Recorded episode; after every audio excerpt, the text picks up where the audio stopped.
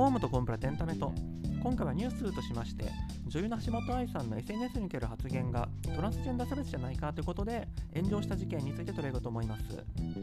えーとまあ、すごく久々ではあるものの私このポッドキャストではたまにこういった芸能ニュース的なものも話したりするんですけどもただ何かその芸能人なりセレブリティなりが炎上するたびにそのこのポッドキャストであだこうだ言いたいっていうつもりは全然なくて今回の事件っていうのはやっぱりそのトランスジェンダーっていう、まあ、日本における人権意識の高まり人権意識の変化みたいなものをかなり反映してる事件だなというふうに思いましてすごく興味深いと思ったところがまずありますしこれ私の持論なんですけども一方的に誰かが悪い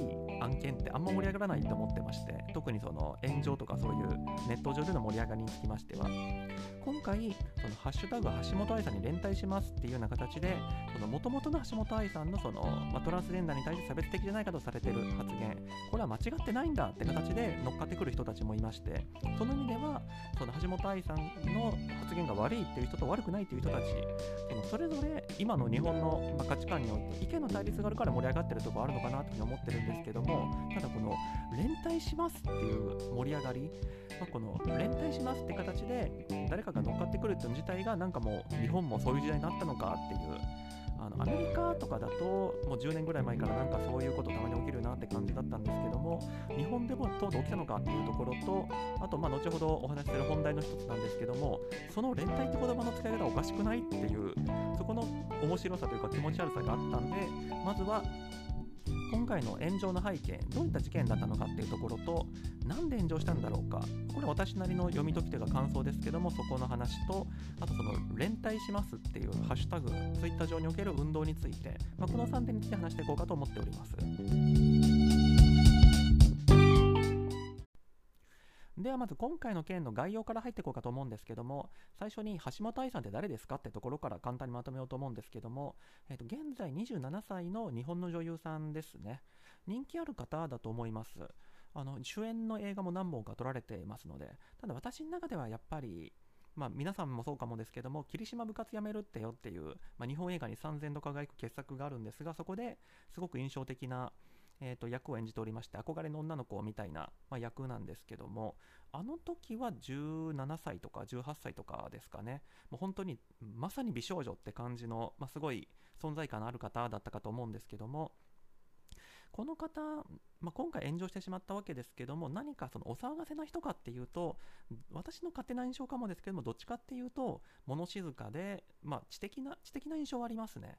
あのインタビューなんかでもちょっとなんか面白いこと言うんですよね。あの最近読んだ本によるとこういうのがあってみたいな。今回も多分あの橋本さんなりにその最近の LGBTQ 問題とかを考えた上で自分なりの意見発信って形で言ったことなのかなというふうに思います。一応私が知る限りでは別にその何か政治活動をしてるとか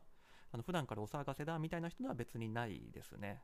あのごく普通の、まあ、真面目な20代女性として喋ったってことだと思うんですが、えー、とこの橋本さんずっとインスタグラム、まあ、いわゆるインスタですねという SNS を利用してたみたいなんですが今回はストーリーズという24時間で投稿が消えるタイプの投稿を利用しまして、えー、とこのように発言しました。公衆浴場での入浴については心のせいではなく体のせいで分けるのがベターだと。ちょっとこれだけだと何言ってるか分かんないかもですけども、えー、と前後の文脈としましては LGBTQ+ プラスの方々にとっては、まあ、こういう意見っていうのは我慢を強いられるような気持ちになるかもしれませんし橋本さんとしてその LGBTQ+ プラスの方のことを想像するととても胸が痛くなりますと。ただ私橋本さんは女性として相手がどんな心の性を持つ人であっても会話してコミュニケーション取れるわけでもない公共の施設で体が男性の方に入ってこられたらとても警戒してしまうしそれだけで恐怖心を抱いてしまうと、まあ、こういうつまり公衆浴場その銭湯とか温泉なんかで体が男性のままのトランスジェンダーが入ってくるのは私は嫌だと、まあ、こういうふうに発言したわけですね。で、まあ、橋本さんは人気女優なんで多分フォロワーさんもいっぱいいたんでしょうと。この発言がこれはトランスジェンダー差別じゃないかってことで結構話題になったところで、えー、橋本さんは次の投稿を行うわけです。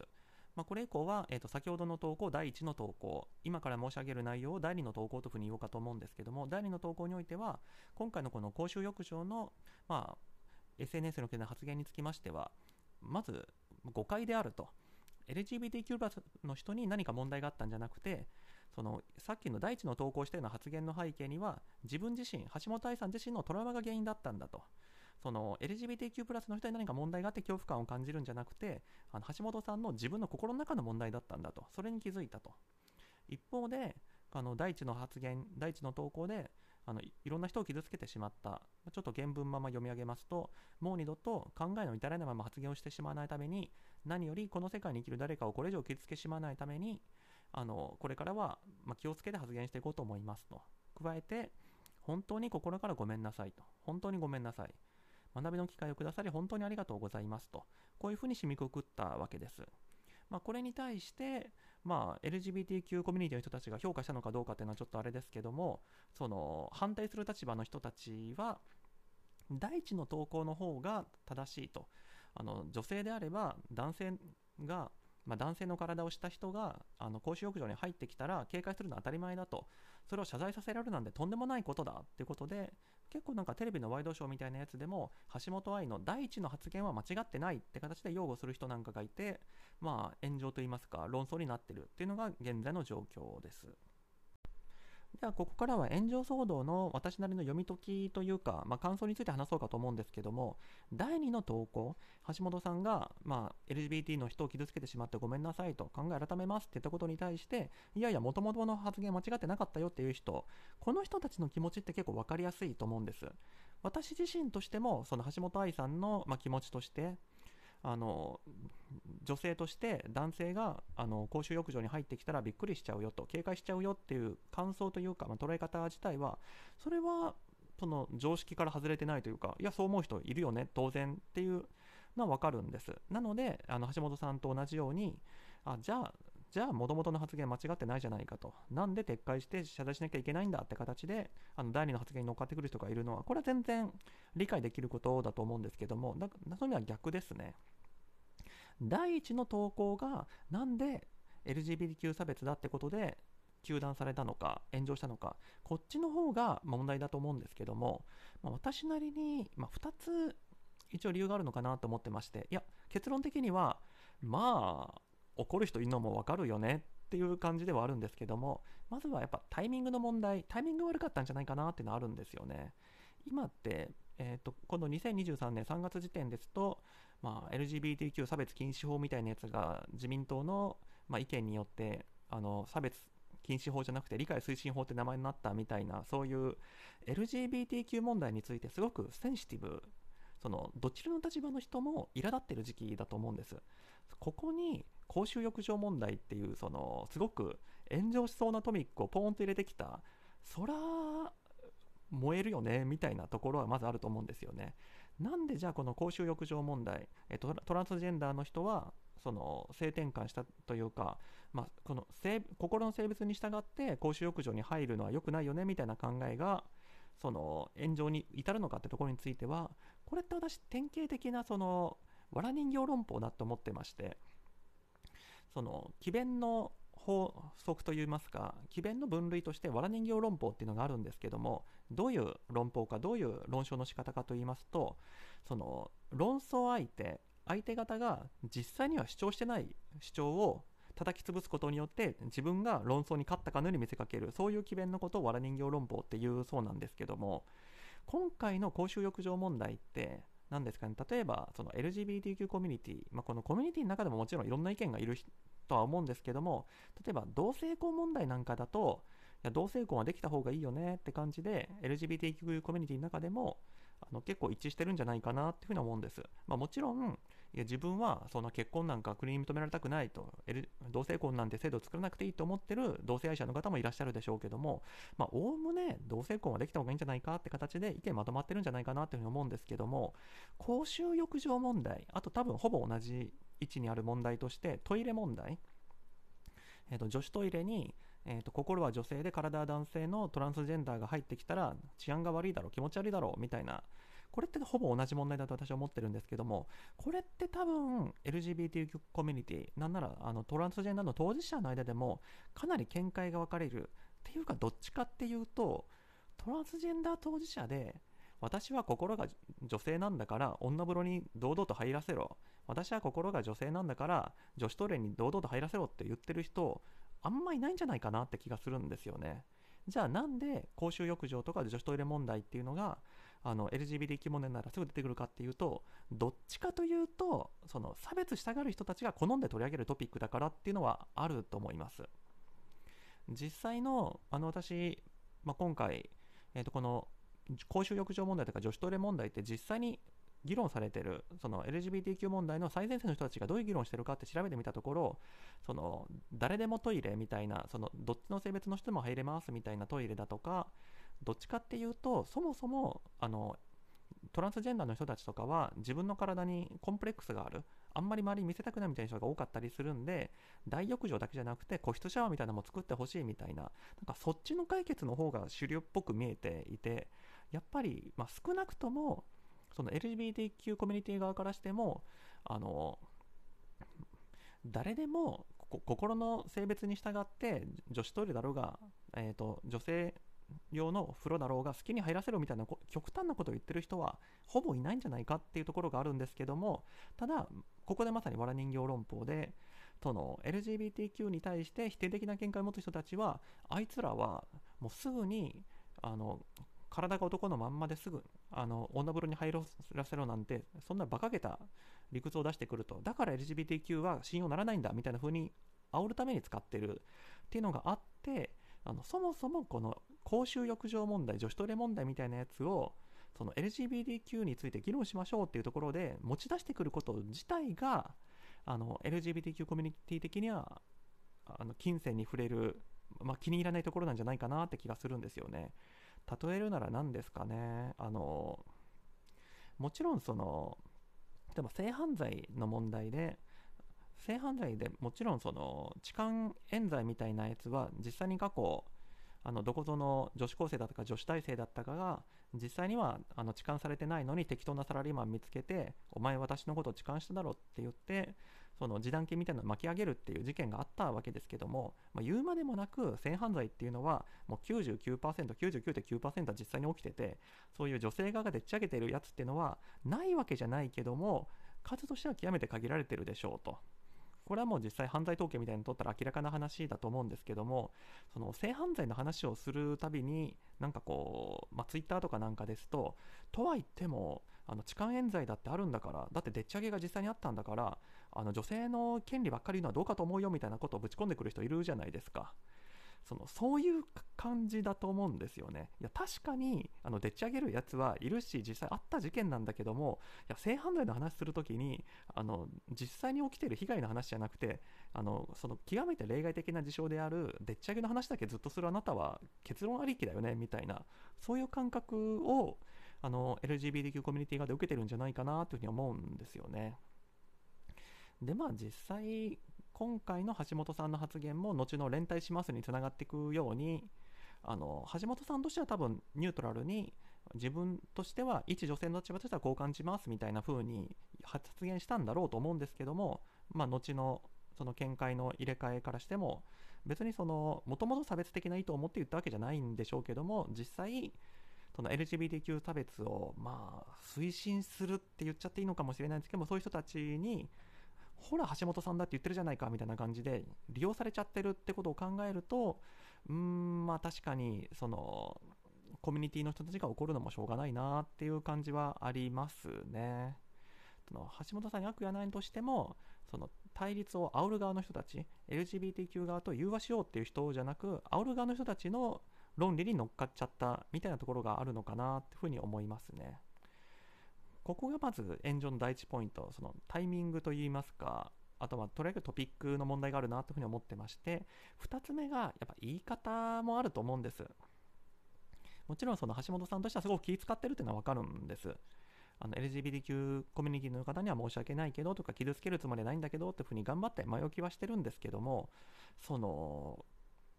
まあ、これは多分橋本さん自身も後であって思ったことだと思うんですけども自分のファンの中に自分のインスタをフォローフォローしてくれてる人の中に当事者がいると思わなかったのかっていうところですね。うんこれでちょっと思い出すのはあの女性声優さんなんかは結構ま握手会とかコンサートとかされる方多いかと思うんですけどもなんか年に1回ぐらいあの自分たちのファンが体が臭くて困るみたいなこと言って炎上したりしますよね。年に1回は言い過ぎかな。まあ、実際そのファンの方は、まあ、いわゆるオタク的な人たちでそのあんまり清潔にしてないあるいは清潔にしてるんだけどもあの汗っかきですぐ汗臭くなっちゃうみたいな人がいるのかもしれないですけどもただその女性声優さんがツイッターとかであのオタクは風呂に入ってからコンサート会場来いとか言ったら炎上して当たり前じゃないですか。だってそんなん自分のファンにお前臭いよって言ってるのに等しいわけですから。だからその実際にオタクというかその声優ファンの人が臭いとか臭くないの問題じゃなくてあの言い方の問題ってあるでしょ？と。特に今回の話題の場合まあまああの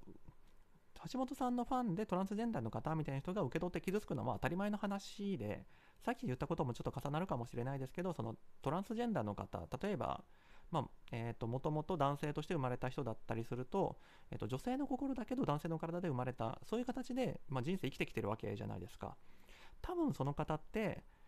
なんで自分の体は男性なんだろうかと。もし自分が女性の体で生まれてたら何にもその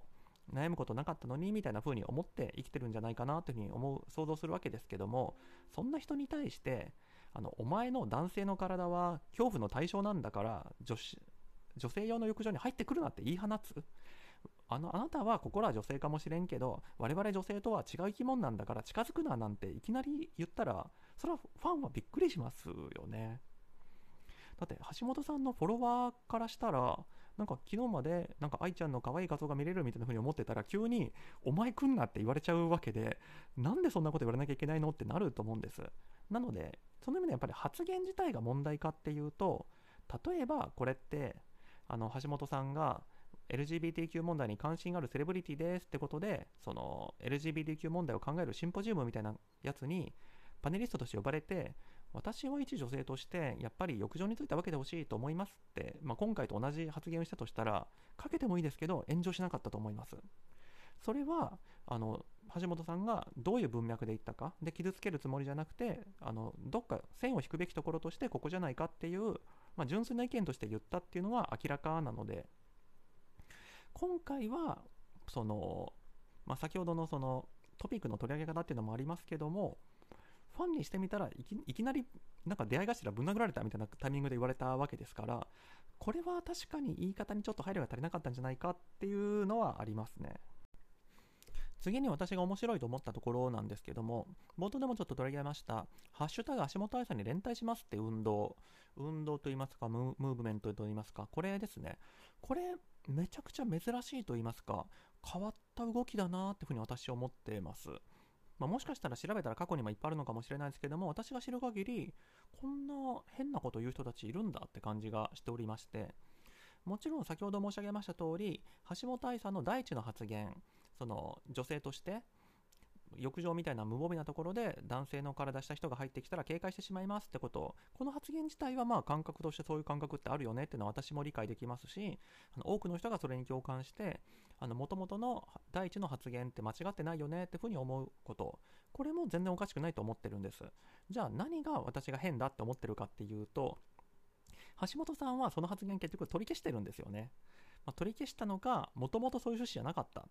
みんなが誤解してるだけだっていうことなのか、まあ、そこは何ともですけども、何にしても、あの、私はあの勉強不足でそんなこと言ってしまったかもしれないけども、ずっと LGBTQ コミュニティを支持してますって橋本さん言ってるわけですよね。あの、はっきりと、その、インスタとかの発言にはそこまで書いてないですけども、今は、えーと、LGBTQ、トランスジェンダーの方が女性浴場に入ってくることもいいと思ってますってなんなら言ってるわけですよね。だって元々の考えは間違ってたって橋本さんおっしゃってるわけですから。でも、ハッシュタグ橋本愛さんに連帯しますの人たちって、あのトランスジェンダーは女性浴場に入ってくるなって言ってる人たちですよね。なので、あもちろんその、ハッシュタグの人たちって、第2の発言があることを知らないってことはないと思うんです。その第2の発言があったからこそ、なんで謝罪しなきゃいけないんだって形で炎上したっていうのが今回の事件なわけですから、当然分かった上で言ってるってことを考えると、その橋本愛さんに連帯しますってつぶやいてる人たち、ハッシュタグつけてる人たちって、橋本愛は嘘つきだって言ってるってことですよね。謝罪ふりしたふりをしてるだけで、あいつ本当は、あの、第一の発言の方が本心で、第二の発言は、あの、外向けに、あの、適当な謝罪の言葉を並べてるだけで、本当は下向いて、あの、下出してるんだよと。えー、だから、あっかんべってしてるんだよと。こう言ってるわけですよね。何ていうかあいつ嘘つきだから本心じゃないこと言ってるけど実はみたいなのってこれって本当にサポートしてるんだろうかっていうその純粋な疑問といいますかあの普通の言葉遣いからすると例えば、えーと、橋本愛さんはま第2の発言によって第1の発言を取り消したわけじゃないですか。ただあのそれでもなおあの意地の悪い人なんかがあの叩かれたから謝ったふりしてるだけで本当はあいつ心の底では今でも差別主義者なんだよと。あのそんな嘘つくなって言ってくる人に対してその橋本愛さんのファンなんかが橋本愛さんに連帯しますって言っていや橋本愛さんは心の底から反省してるんだよと間違いを認めたんだよと差別主義者じゃなんなんかないんだよと。そういうのが橋本愛さんに連帯しますってことなんじゃないのと。だって現在の橋本愛さんを支持するには第2の発言を支持するしかないじゃないですか。でもその第一の発言の方を支持するので連帯するって言っちゃうと今の表向きの外向きの発言は嘘だって言わないといけないことになっちゃうからそんな連帯ってあるって気がしててちょっとその価値中立的じゃないんで例として不適切かもしれないですけどもまあ例えばヤクザ辞めたい人がいるとするじゃないですか。まあ辞めましたと。もう組にもけじめつけてなんなら小指も落として仇になりましたと。これからはもう一社会人としてあの真面目に生きていきますと、これまで暴力団員として多くの人に迷惑かけてごめんなさいって、まあ、そういったあの元暴力団員の人がいるとするじゃないですか。そこにあの現役ヤクザの皆さんたちが集まってきて、私たちは元組員の〇〇君に連帯しますって言われちゃうと困るじゃないですか、元組員の人。どっちの立場でも困りますよね。だから本当に仇になりたいっていうふうに思ってる人だったら、あの現役組の人たちが仲間だっていうふうに寄ってこられたら困りますし、逆に本当に実は暴力団員を辞めるつもりはなくて、あのフロント企業に入るとか、まあ、とにかく仇のふりをしないとできない事情ができたから暴力団辞めたってふりをしてるだけだとしてもあの現役組員の人たちが 集まってきて今でも仲間だよって言われちゃうとそっちの目的でも困るわけじゃないですかだからどっちにしても困るんですけどこの「ハッシュタグ橋本愛さんに連帯島の人たちはあの橋本さんはま、本心は誰にも分かんないですよ。私別に橋本さんの親友じゃないんで、本当はどっちを持ってるかなんて分かんないですけども、あの、表向きには、建前上は、あの当初の発言はなかったことにしたいって橋本さんは思ってるわけじゃないですか。本当に反省したんだってことを示したいわけじゃないですか。じゃあ、大人だったら、あのそれをサポートしてあげるのが、あの、連帯なんじゃないのって気がして、そうあいつ反省したふりしてるけど本当は最初の差別発言が本心なんだイエーイってそれはやっぱ橋本愛さんにとっては迷惑な話ですし、まあ、実際のところその勝手に反 LGBTQ の旗頭にしないでほしいって橋本さんも思ってると思うんですよね。冒頭でも引用しました通り、あんだけあの LGBTQ の方々を傷つける意図はないんだけどみたいな風に言ってるのに、なんかハッシュタグつけてツイートしてる人たちって、もう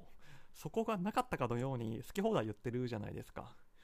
いやー、なんか変な動き起きてるなってふうに思いますね。最後まとめなんですけども、本人の意図から離れたところで、その人が一人歩きするっていうのは最近、あのトランプ元大統領の関連でもありましたよね。えーと、アメリカの上院議員で、まあ、共和党と民主党で見解が分かれたときに、トランプ派とされてる人たちが、まあ、どうしても言うことを聞かないせいで議会が停滞してしまった事件が、えーと2023年の2月ぐらいに起きたわけですけども、もうトランプ元大統領としては、もう、まあ、多分あんまり興味ないんでしょうと、まあ、さっさとまとめろって形で、そのトランプ派の人たちに、まあ、ツイッターでこういうふうにやれって指示を出すんですけども、そのトランプ派とされてる議員の人たちがトランプもトランプ元大統領も建前上こういうふうに言わないといけないだけで本当は俺たちのやってることを支持してるに違いないっていうふうに思ってあのそれも 全然トランプの言うことを聞いてくれないってことが起きたっていうのがありまして。だからもうトランプ元大統領っていうのは実際に発言してる元トランプ大統領とは別に概念として存在するものなんだっていう面白さというか怖さがあるなっていうふうに思っていて今回も橋本愛さん本人はなんか本心か建前かわからないですけどもあの LGBTQ コミュニティに対してサポートしますと。過去の自分の発言は間違ってましたって言ってるのに橋本愛さんと連帯してる人たちにとっての橋本愛さんっていうのは第一の発言をした人だけが橋本愛さんなんですよね。そこは、まあ、今後も多分同じようなことって起きてくんだろうと思いますけどもなんか現代的と言いますかなんか新しい動きって形で今後も似たようなことが起きないかウォッチしていきたいなというふうに思っております。はい。というわけで、えー、と今回この辺りで終わろうかと思います。ご清聴どうもありがとうございました。